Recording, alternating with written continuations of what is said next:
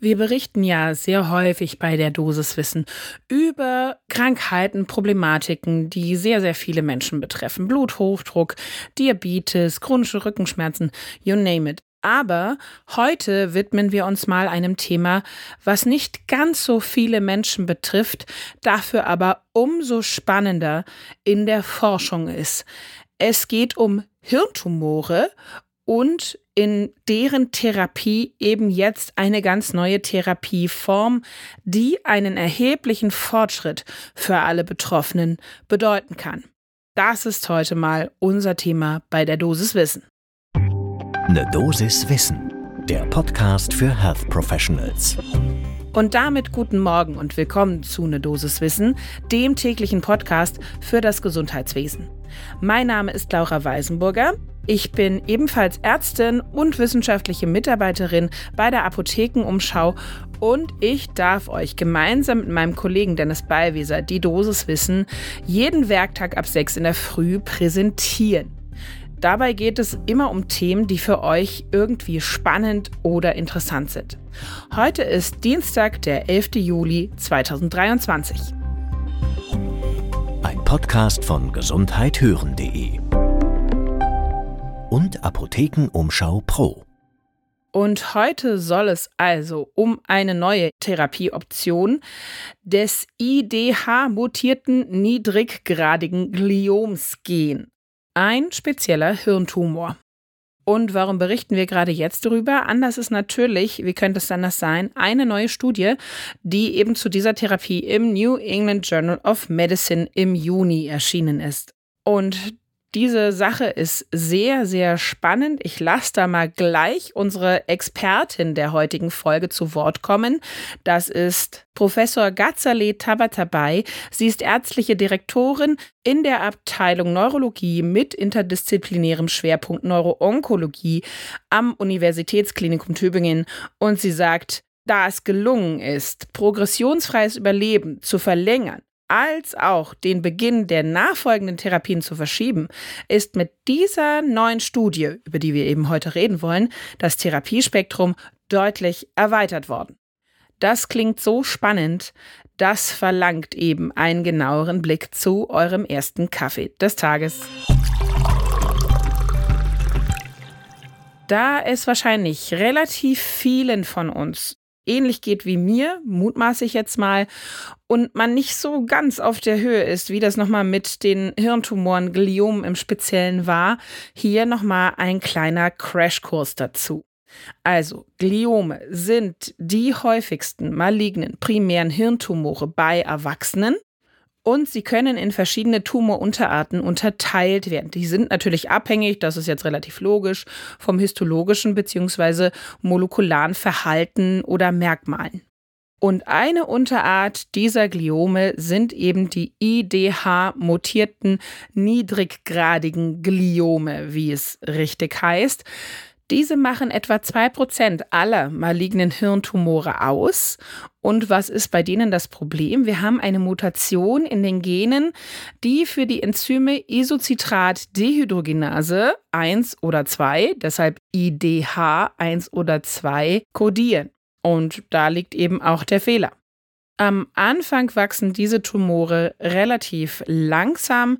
Wir haben zuerst IDH-mutierte Grad 2 Oligodendrogliome und Astrozytome, also keine malignen Tumoren. Und diese gehen dann langsam über in eben aggressive Tumoren mit einem beschleunigten Tumorwachstum. Die Betroffenen sind häufig sehr jung. Es gibt unter ihnen tatsächlich auch viele Kinder und Jugendliche. Das langfristige Überleben ist ziemlich gut, liegt bei ungefähr 90 Prozent, also sehr, sehr hoch.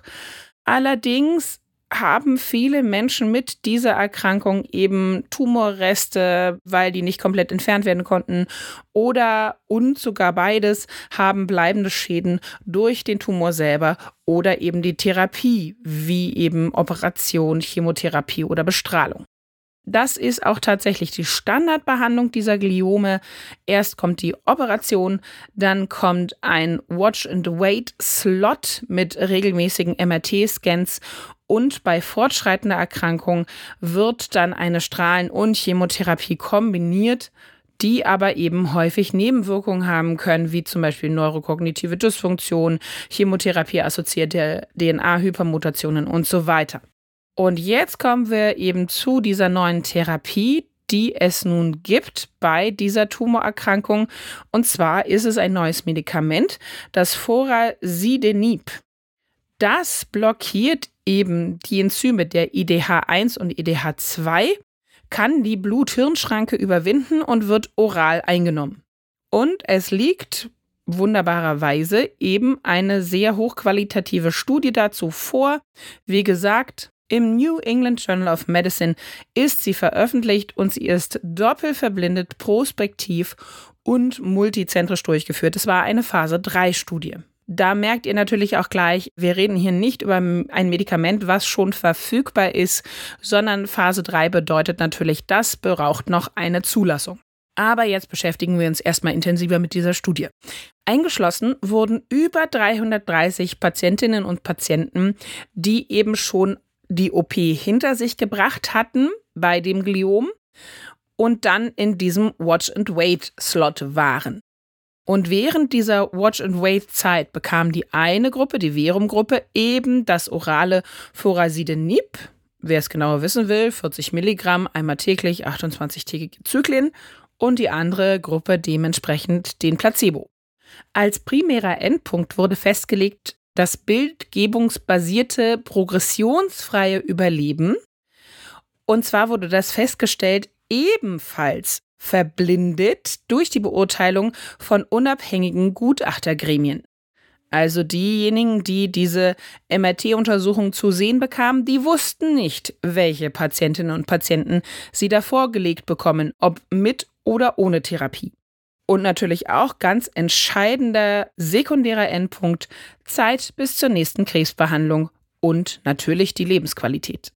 Und tatsächlich das progressionsfreie Überleben in der Forasidimib-Gruppe war deutlich verbessert im Vergleich zur Placebo-Gruppe, nämlich signifikant, nämlich doppelt so viel. 27,7 Monate versus 11,1 Monate. Und die Zeit bis zum nächsten Eingriff war in der Vorasidenib-Gruppe auch signifikant länger. Und was sagt Ghazale Tabatabai, unsere Expertin, zu diesen Ergebnissen? Sie betont, in dieser neuen Studie wurde eben die Watch-and-Wait-Periode ausgenutzt, um in dieser placebo-kontrollierten Studie die Wirksamkeit des neuen Medikaments zu untersuchen. Das ist molekular eine ganz passgenaue Therapie für diese Tumore. Und sie fand es auch besonders elegant, dass eben diese Watch-and-Wait-Periode genutzt wurde, denn dadurch konnten die Kollegen auch eine Placebo-Gruppe einbauen, was in der Neuroonkologie, betonte sie, sonst eher nicht machbar ist. Und sie sagt auch, die Ergebnisse sind natürlich bedeutend, gerade für die Betroffenen, denn diese Erweiterung der Therapieoptionen bedeutet ja für eben diese jungen Patientinnen und Patienten, dass die anderen Therapien, nachfolgenden Therapien weiter nach hinten geschoben werden können. Und dementsprechend treten auch später erst die Nebenwirkungen auf. Und das ist doch bei so einer lang anhaltenden Erkrankung sehr entscheidend. Und sie sagte, die gehen im Grunde genommen einen weiteren Schritt hin mehr zu einer Art chronischer Erkrankung, für die lange Behandlungsoptionen zur Verfügung stehen. Und sie berichtete uns auch, in ihrem Zentrum wurde unmittelbar damit begonnen, den Einsatz dieses Medikaments in die interdisziplinären Diskussionen in der neuroonkologischen Tumorkonferenz einzubeziehen. Erschwert wird aber der Zugang zu Vorasidenib aktuell noch dadurch, dass wir es bisher nur über die internationale Apotheke beziehen können.